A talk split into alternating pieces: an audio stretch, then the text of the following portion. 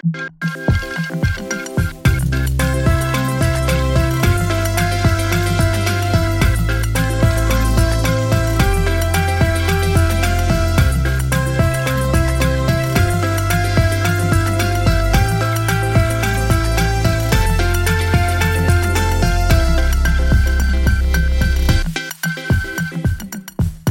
Всем привет! Вы слушаете подкаст «Атлас благотворителя» – спецпроект стратегического бюро «Центр внимания». Меня зовут Ника Голикова, я редактор студии подкастов «Шторм». И здесь я постараюсь развеять мифы о благотворительности, ответить на все вопросы и разобрать страхи, которые мешают нам кликнуть на заветную кнопку «Пожертвовать» на сайтах НКО. Если вы до сих пор не знаете, на что именно фонды тратят пожертвованные деньги, сомневаетесь в необходимости маленьких пожертвований и боитесь быть обманутыми – то добро пожаловать. Давайте разбираться вместе. Кстати, развеивать мифы мне будут помогать эксперты.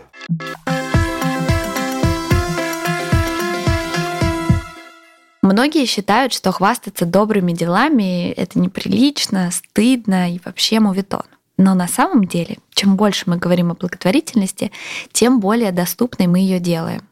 Как правильно рассказывать о добрых делах и чем это может быть полезно фондам, мне сегодня расскажет Алиса Киселева, соосновательница фонда «Дари еду». Алиса, привет. Привет. Я в первую очередь хочу спросить тебя, как ты думаешь, почему в нашем обществе вообще появилось такое мнение, и оно существует до сих пор, до сих пор люди многие ему придерживаются, что хвастаться добрыми, хорошими делами это ну, не очень вежливо, как-то не очень прилично. Как будто бы есть такое, что если ты рассказываешь о том, что ты что-то сделал такое хорошее, то ты хвастаешься. Да, ну, а хвастаться плохо. А почему плохо хвастаться? Потому что хвастается кто? Человек, который имеет смелость о себе заявить. А смелости такой мало у кого она есть. И часто нас раздражает в людях то, чего мы не можем позволить себе сами. Но при этом все благотворительные организации, благотворительные фонды, НКО, все говорят о том, что нужно рассказывать, нужно говорить о том, что вы помогаете, и писать в соцсетях, mm-hmm. рассказывать друзьям и так далее и тому подобное. Почему? Ну, Зачем? Зачем это нужно? Логическая цепочка довольно проста. Не будешь рассказывать, никто не будет знать о том, что делают благотворительные фонды. И будем мы сидеть в своем э, уютном маленьком кружке и вот это вот э, стараться выжать из себя максимум. Мы и так стараемся, но чем меньше ресурсов, соответственно, тем меньше помощи. А чем больше людей узнает, больше людей вовлекается. Это вот как раз-таки то, к чему мы стремимся, и на самом деле чувствуем, видим результаты, что за 6 лет как сильно поменялась в обществе вот эта тема и отношение к ней вообще к благотворительности, что это становится ну, как-то на слуху, что чаще мы об этом говорим, что это становится даже чем-то модным. И это многих людей, наверное, может быть, старой закалки или каких-то таких, не знаю, очень консервативных взглядов как-то раздражает, что это не должно быть так, что это должно быть искренний порыв. Ну, как э, искренность порыва разве э, измеряется тем, насколько тщательно ты скрываешь свои добрые дела. Нет, я вот прям э, очень даже эмоционально часто реагирую, когда вижу, как-то к нам приходят какие-то медийные личности, знаменитости, и потом ты заходишь в комментарии, я еще не, не поборола в себе это любопытство, что, что там, что там, что там, как отреагировали люди. И читаешь вот комментарии, что кто-то пишет круто, здорово, а кто-то, ой, зачем вы пиаритесь? И у меня вскипает праведный гнев. И я даже иногда порываюсь что-то начать печатать, потом так, нет, нет, Алиса, остановись. не, не нужно. Мы не будем этого делать. Но про знаменитости мы еще поговорим. Угу. А вот обычные люди. Вот мне кажется, что очень часто, да и я сама как будто с таким тоже сталкиваюсь, что ты там задонатишь, я не знаю, ну 500 рублей или 1000 рублей. Ну и как-то как-то стыдно об этом рассказывать, как будто бы. Ты все время думаешь, ну это, это наверное, ну как ну что я такого сделал? Ну, ну все, наверное, так делают. Зачем мне об этом писать или там просить кого-то? Вот как с этим бороться и вообще? Да, надо бороться бороться, надо бороться, потому что это вредная мысль. Она же ограничивающая. Опять же, точка зрения. Если думать о том, что я рассказываю о том, что вот посмотрите, какой я щедрый, я задонатил 500 рублей, и меня люди с этой стороны будут сейчас рассматривать и какое-то мнение свое выражать, это одно. Хотя с чего вдруг кто-то будет считать, что это мало или много, не знаю. Может быть, если бы какой-то тоже, наверное, стереотипичный какой-то у меня ход мыслей, что если это какой-то очень богатый человек бы запостил у себя такую историю, что вот я задонатил 500 рублей, и ему могло бы прилететь мнение, что маловато. Но опять же, 500 лучше, чем 0 в любом случае. Поэтому спасибо. А так, э, надо рассматривать это не с позиции, то, что меня оценивать будут по размеру пожертвования или вообще по тому, что я рассказываю, похвалился я или не похвалился, а с той позиции, что ты задонатил 500 рублей, и плюс ты еще рассказал, и этим сделал двойной вклад внес в развитие как раз-таки вот того фонда или какого-то движения, которое ты хочешь поддержать. Давай расскажем, как правильно рассказать об этом в соцсетях, условно, например, чтобы это было максимально полезно для фонда. Ну, если вообще прям с максимальным коэффициентом полезной деятельности, тогда еще со ссылочкой, со ссылочкой на источник, куда нужно перейти и что сделать. Ну и, может быть, даже исчерпывающе дать э, комментарий, что можно помочь вот так, вот так, вот так. Мы часто об этом пишем. В принципе, можно прям взять готовую инструкцию. Да полезно будет даже, если просто название напишите и скажете, что я помогаю. Это уже, уже выполнит. Один человек заинтересуется. Ну, наверное, название и описание, чем занимается да, фонд. Да, потому но, что по названию... Нет, если мы будем говорить про идеальный эталонный пост или какой-то стори, это вы пишете название, вы даете ссылку на аккаунт или на сайт, в идеале ссылку сразу на страницу с пожертвованиями или подпиской, Подписку мы тоже очень продвигаем, потому что для фондов это всегда рекуррентный платеж самое лучшее, что может быть, когда можно планировать заранее хотя бы на месяц э, какую-то свою деятельность, исходя из ресурсов, которые ты получишь. И да, написать почему, ну или просто посоветую, что вот я, мне нравится, посмотрите, классная тема.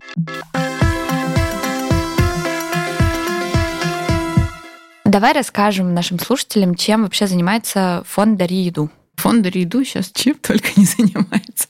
Но исконно мы начинали с того, что ставили боксы в продуктовых магазинах, супермаркетах, торговых центрах, в которые любой человек мог э, положить продукты длительного хранения, неважно, купленные в этом магазине или нет, если они в целой упаковке и с хорошим сроком годности, то можно. Вот. И вот ставили, ставили такие боксы.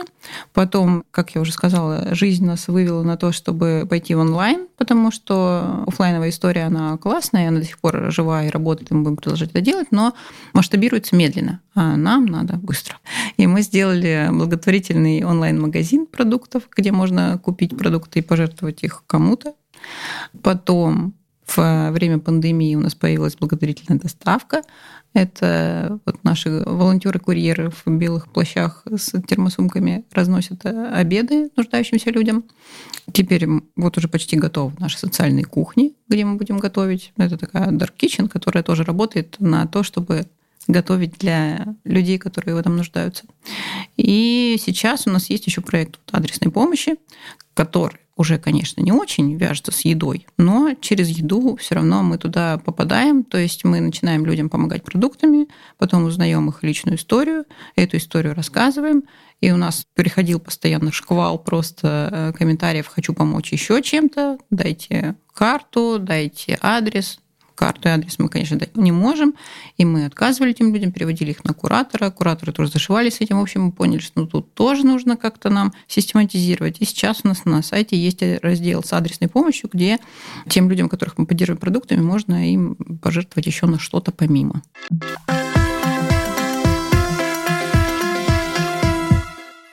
Бывает у вас такое, например, какие-то такие упоминания, что человек, например, еще не сделал пожертвование там в Даре еду, угу. но зашел на ваш сайт, посмотрел и, например, просто решил рассказать. Это тоже полезно, как бы конечно, это тоже нормально. Конечно. Конечно. Да, да даже я вот все время это говорю, даже вы другу своему просто расскажете устно, что есть такой фонд, что-то интересное, глянь. Ну или вот я хочу сходить поволонтерить, пойдем со мной. Это любое, любое такое действие, это уже идет на пользу. Ну, разумеется, конечно, чем более удобный формат э, для того, чтобы другой человек э, смог присоединиться, тем лучше. Но, опять же, не ограничивать себя. Если возник порыв, и вдруг думаешь, о, я сейчас неправильно ссылку прикреплю, что-то там надо как-то искать. Не заморачивайтесь, просто пишите. Есть дари еду, мне нравится, давайте со мной. А еще я вспомнила, что очень часто люди рассказывают о фондах, прикрепляя этот рассказ к какой-то дате. Вот условно недавно был день борьбы с кибербуллингом, и вот можно про это рассказать и сказать, пожертвуйте на фонд э, помощи трудным подросткам шалаш, например. Mm-hmm. И вот как будто бы это тоже такой вариант. И не хвастаешься, но угу. и рассказываешь. Вот, может быть, еще есть какие-то такие истории. Ну да, вот отличный повод. Но на самом деле у нас удобно, удобно, что наш фонд можно в любой праздник поддержать, потому что у нас очень большая выборка по благополучателям. И дети, и женщины, и пожилые люди, и люди с ограниченными возможностями здоровья. В общем, практически все.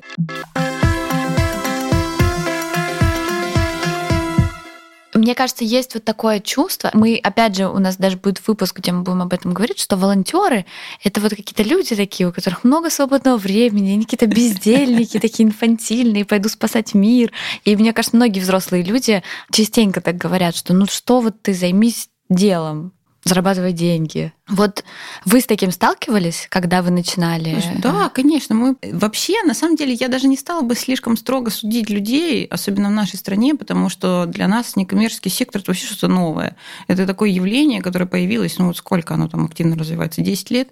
Это маленький, очень маленький срок. И то за это время, вон как наше общество шагнуло вперед. Если мы даже 6 лет назад искали этих волонтеров просто днем с огнем, сейчас тоже мы их ищем, и нам они очень нужны, и не хватает, ну потому что у нас запрос гораздо больше. А тогда это было как бы волонтеры, ну, это люди, которые прям сильно в теме, скажем так. Это не, не просто студенты или люди, не знаю, ну, у нас сейчас такая огромная выборка тех, кто приходит волонтерить. Это могут быть и пенсионеры, которые хорошо себя чувствуют, хотят помочь другим. Это и студенты, и школьники, естественно, и предприниматели. Ну, не знаю, это часто просто не хочется этим обесценить кого-то другого, когда выделяешь вот такие случаи. Но когда человек приезжает к тебе на, не знаю, автомобиле, который стоит несколько десяток миллионов рублей, и вот он пошел бабушкам разносить обеды. Тоже о чем-то говорит, просто впечатляющие такие моменты, яркие образы. То есть люди абсолютно разные. И явно у этих э, людей, которые со своей работы в обеденный перерыв приезжают, чтобы помочь успеть. Они очень заняты. И вот, вот можно оценить, бездельники это или нет. Опять же, это благодаря тому, что стала распространяться об этом информация. Чем больше ты об этом рассказываешь, тем больше людей это замечает, начинают пробовать. Попробовал один раз, уже этот барьер у тебя стерся, что это что-то такое для каких-то особой касты там блаженных людей, которые либо там пережили какое-то несчастье, либо они вот действительно такие мир хотят спасти, идеалисты. Нет, это вообще норма жизни. И мы вот как раз эту идею на, на знамени несем, что благотворительность это просто нормально. Я согласна, что ты вот сказала, что в последнее время э, это стало как бы даже модно, там что-то что делать. Мы стремимся, что тоже в свой вот, вклад вот в этом как, вести, как, да, в популяризацию. Как, вот как вы его вносите? Вот так, что меняется вот так вот А этот, мы как раз вот э, пошли по тому пути, что мы с самого начала хотели это делать, даже, можно сказать, с маркетинговой точки зрения, привлекательно. Мы делаем хорошие фотографии, мы пишем хорошие тексты, рассказываем истории вот как раз-таки в формате, который лучше всего заходит аудитории вот этого сторителлинга, когда ты вовлекаешься с самого начала и до конца в историю подопечного. Даже в оформлении боксов мы его старались сделать вот именно таким привлекательным, красивым, как вот если бы это был какой-то коммерческий проект, относились именно так, что это должно выглядеть прям вот на уровне. И сейчас мы очень большое внимание уделяем как раз-таки контенту, прям мы уже шутим, что у нас скоро свое будет креативное агентство внутри фонда, потому что у нас прям очень мы серьезно к этому процессу подходим. И это дает плоды, потому что люди видят, что это действительно что-то такое, может быть, крутое, интересное. И мы вот как раз хотим создавать вот это комьюнити, когда и мы для волонтеров очень много делаем, у нас есть отдельное направление волонтерского фандрайзинга, но оно звучит, конечно, как сказать, не, не дает э, понятия, кажется, волонтерский фандрайзинг, когда есть волонтеров, но это mm-hmm. тоже, но это мы фандрайзим на всякие ништячки для, для волонтеров. Например? Ну, то есть сертификаты разные, книги, э, какие-то доступы в какие-то приложения. Они ходят в театр, они ходят в кино, музеи, всякие квесты. Ну, в общем, вот uh-huh, все, uh-huh. все такое. Стараемся поддерживать их максимально, чтобы им было интересно.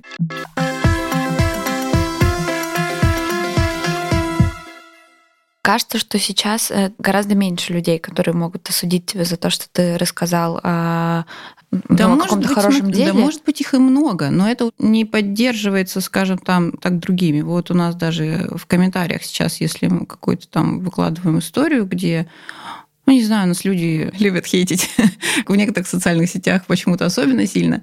И вот у нас бывает, когда там ты выложишь пост про многодетную маму, которой тяжело, и ей нужна помощь, и там найдется обязательно куча советчиков, которые говорят, а, надо было думать. Ну, спасибо большое за ваше ценное мнение. Обязательно в следующий раз она подумает, вот после того, как вы написали. Но сейчас ей нужна помощь. Опять же, брать в расчет это мнение, ну, как-то к нему относишься уже легче. И мы видим, что эти комментарии, они уже не то, что не поддерживаются, а люди сами, в общем, сообщество само себя уже модерирует. И ей приходят вот там, ей, ему, комментатору вот этому советчику прекрасному приходят э, советы уже оставить свое мнение при себе. И мы делаем вывод, что о, оздоравливается климат. И также вот на собственном опыте. Шесть лет назад, когда мы только начинали это все делать, у меня не было, и у Игоря не было, и у меня не было вообще никакого опыта, бэкграунда благотворительности ни в плане там пожертвований кому-то, ни волонтерства, вообще ничего. И если у Игоря хотя бы какая-то уже была подготовлена почва, потому что ему хотелось именно вот социальный проект, и он эту идею вынашивал, он ее уже раньше знал, он со мной и поделился, а я просто вот что-то необычное. Он так рассказывал очень, заразил этой идеей, очень так э, заманчиво звучало какое-то что-то новое, и что-то вот такое вот ты своими руками делаешь. И, в общем, меня это увлекло, и я влилась чисто как в стартап. Ну, то есть не потому, что я думала, я хочу изменить мир, угу. помочь людям. Честно говоря, нет, вообще не было такой мотивации. Но сейчас я уже с трудом представляю, что могу заниматься чем-то без э, вот такой смысловой нагрузки, без какого-то социального эффекта. Даже мои какие-то там близкие люди, друзья, родственники говорят, ну, классно, конечно, а нормальную работу ищешь? Говорю, ну, вообще-то я уже работаю. Ну, да, да, ну, а, ну, вот нормальную. И было, конечно, сложновато, иногда доливали какие-то сомнения, действительно, может, это все ну, какая-то такая блажь, там, не знаю, ни к чему не приведет, э, или меня приведет куда-то не туда. Но нет, видите, живой пример, что сейчас что уже родственники так не говорят. Нет, конечно, нет, они же видят результаты. Сейчас уже все говорят, что о, да, круто, мы тебя поддерживали с самого начала. Ну, почти.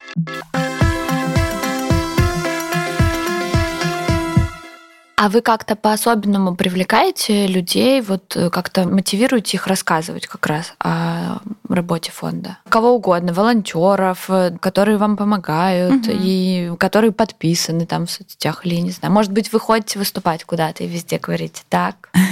Прямо сейчас выложите сторис про нас. Слушайте, нет, вот так мы не делали, а надо, надо взять на вооружение точно. Первым делом познакомились, выложили сторис, потом продолжим. Да, ну стараемся, конечно, стараемся и сами везде рассказывать, и просить. Да даже, кстати, насчет того, как изменились э, люди, и изменилось мировоззрение какое-то. Вот сейчас у нас приходят волонтерить люди, которым по, там, не знаю, 16-17 лет. Их даже не надо просить, они на автомате это делают. Они рассказывают, там у кого-то какой-то блог или еще что-то, они там сами расскажут, сами снимут что-то, себя снимут, расскажут.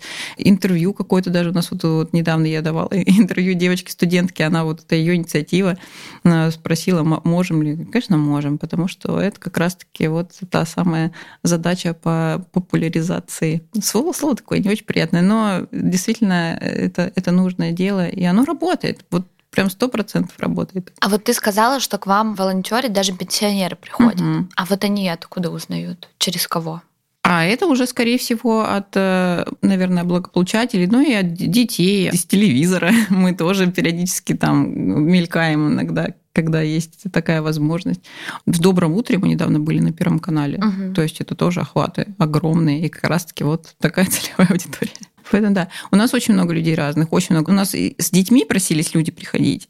И мы думали, как, как, и сейчас вот сделали. А, у нас а чем, такой... чем заниматься? Вот разносить да, да, э, с да, детьми? Да, и мы даже сделали несколько плащиков маленьких, таких для детского размера, брендированных наших, и они у нас сейчас есть. И вот они приходят с родителями, надевают вот эти вот дождевички вместе, и идут, э, разносят.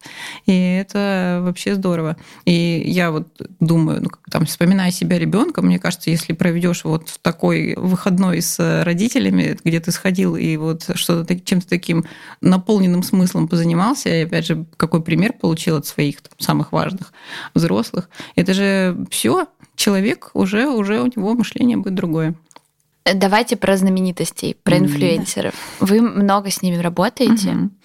Как вот это происходит? Вообще, насколько это тоже такая рабочая штука для привлечения огромных масс людей к фонду? Да. А, конечно, как она будет нерабочая. Это и была, и есть, и, наверное, будет э, всегда рабочий день, потому что есть люди, которые своей не знаю, работой, своей харизмой, своим талантом, какой-то своей деятельностью, они сумели вокруг себя собрать какое-то сообщество, которое им доверяет, и, соответственно, если они транслируют какую-то идею, то, скорее всего, это сообщество их поддержит. Даже если не поддержит, то оно узнает об э, его такой деятельности. Как вы их собрали? И как вот пришла вот эта идея о том, чтобы разносить, чтобы они разносили Долгий еду? Путь.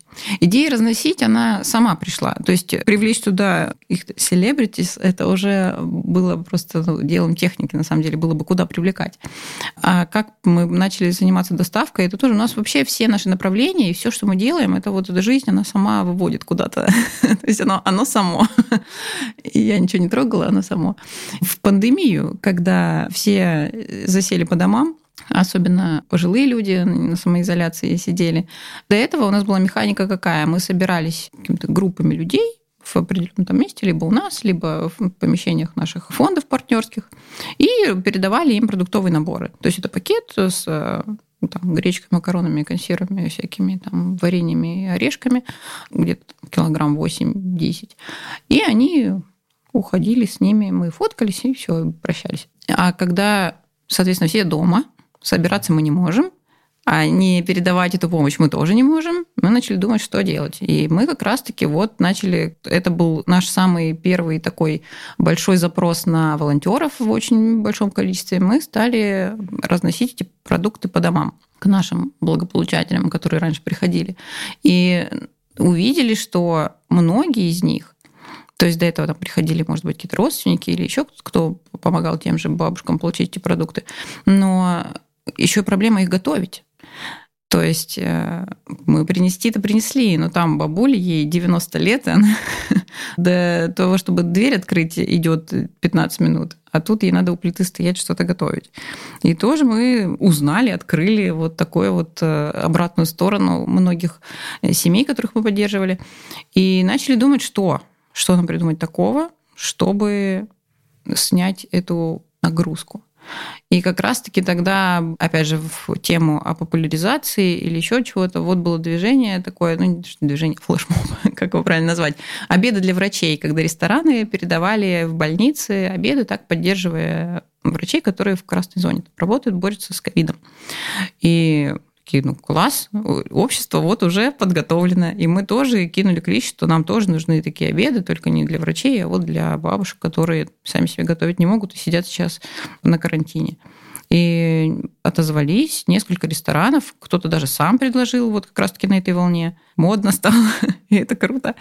Вот. И Тут еще такое работает, обеды. Да. Работает какой-то вот этот принцип массовости, угу. что один начинает, и за ним подхватывают угу. все. И ну так... так в том-то и дело. И вот это как раз-таки в тему о том, что если в вашей компании не принято заниматься благотворительностью, вот вы будете тем, кто запустит эту цепочку. Угу.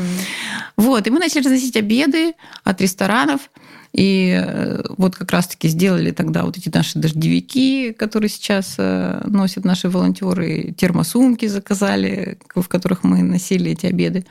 И продолжилась, продолжилась эта тема. И так продолжилось, что если подытожить, то сейчас мы строим, уже заканчиваем кухню собственную, на которой будем готовить обеды для вот как раз-таки маломобильных людей и уже им приносить продукты, которые сами приготовили на своей кухне. И как раз, когда у нас появился вот такой формат, приходить домой к бабуле и приносить ей обед, то, соответственно, под это мы как раз-таки и начали предлагать поволонтерить именно знаменитостям каким-то. Удалось нам э, привлечь несколько прям именитых людей, и после этого пошло легче, потому что когда ты уже говоришь, что нас поддержал тот тот, то это как-то тебе плюсик дает в репутацию, и другие люди уже охотнее соглашаются. А когда они приходят, видят все своими глазами, понимают, что, о, так вот, оказывается, как это здорово. И они сами охотно рассказывают и помогают, и еще зовут других, и приходят еще раз уже без э, камер, без ничего.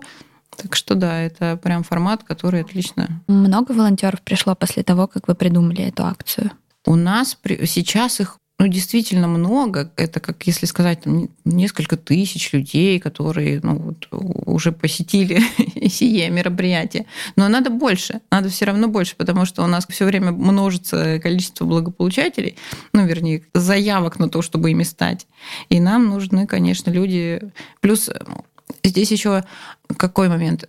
Не все могут регулярно это делать. То есть человек, у него там свой график, еще что-то, он может один день, на следующий день уже не может. Поэтому нам их нужно очень много, чтобы как раз-таки каждый день обеспечить именно вот все эти адреса, которые у нас сидят, ждут люди, свой обед, чтобы они его получили.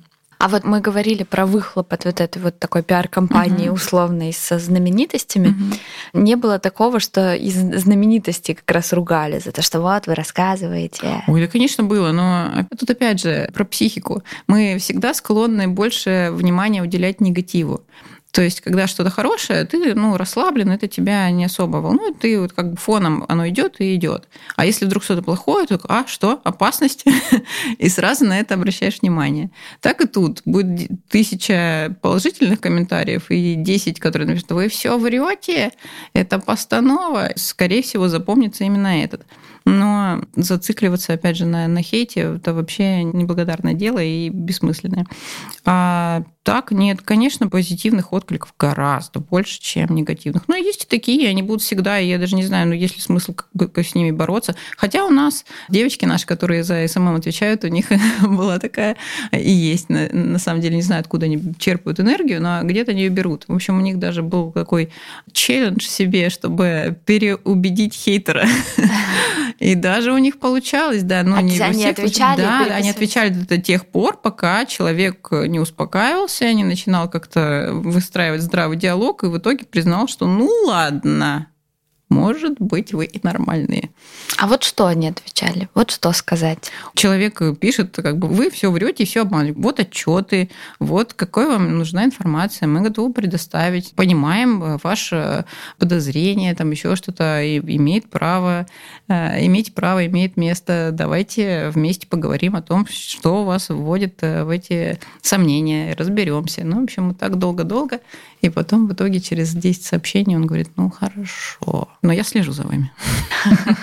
А может быть, были какие-нибудь истории, как люди как-то креативно, прикольно про вас рассказывали, которые мы можем сейчас вспомнить mm. и поделиться, и кого-то вдохновить, может быть? Да, много чего было, на самом деле. Люди даже сами что-то разыгрывали у себя. То есть они вот была история, когда девушка вязала что-то и разыгрывала у себя просто собственная инициатива среди своих там небольшого количества числа подписчиков, что вот поучаствуйте, я вам варежки еще что-то, какие-то... Ну, на день рождения люди часто собирают, как-то это прикольно подают творчески. Кто-то делал, по-моему, даже какой-то какой арт там тоже был, да. Ну, в общем, это тоже как, как раз отличная тема. Опять же, вот э, лайфхак. Многие стесняются начать продвигать какие-то свои таланты, еще что-то. Кто-то стихи пишет, кто-то рисует, и вот стесняется опубликовать, первый шаг сделать. Вот тоже отличная тема. Ты что-то нарисовал как бы в, по теме фонда, выложил, вроде как поддержал фонд, но плюс еще показал, что смотрите, я еще вот чего могу. Или вот как та девушка, на... теперь многие люди узнали, что вот она вяжет, и может кто-то закажет у нее что-то. Ну, в общем, это такая вин-вин история. Да-да-да. Кстати, прикольно, если ты что-то делаешь и там боишься, например, угу. начать это продавать, угу. можно начать с того, да, что да. вот купите, а я пожертвую деньги в фонд. И И, а Или дальше так, уже... да. У нас, кстати, была история. Недавно парень, у него у самого рассеянный склероз, и он пишет книги, кстати, хорошие, хорошие книги, и он вот выложил ее на какой-то сервис э, с аудиокнигами, и все собранные средства с этого сервиса он перечитал нам. Там была небольшая сумма, но тем не менее это вот крутой тоже способ и себя поддержать, и фонд. Класс. Спасибо большое. Вы слушали подкаст «Атлас благотворителя» – проект стратегического бюро «Центр внимания». Вы можете послушать другие наши эпизоды в любом удобном подкаст-плеере или на сайте atlasblago.ru. Там же можно найти дополнительную информацию о том, как в России развивается благотворительность и научиться помогать легко, удобно и без страха быть обманутым.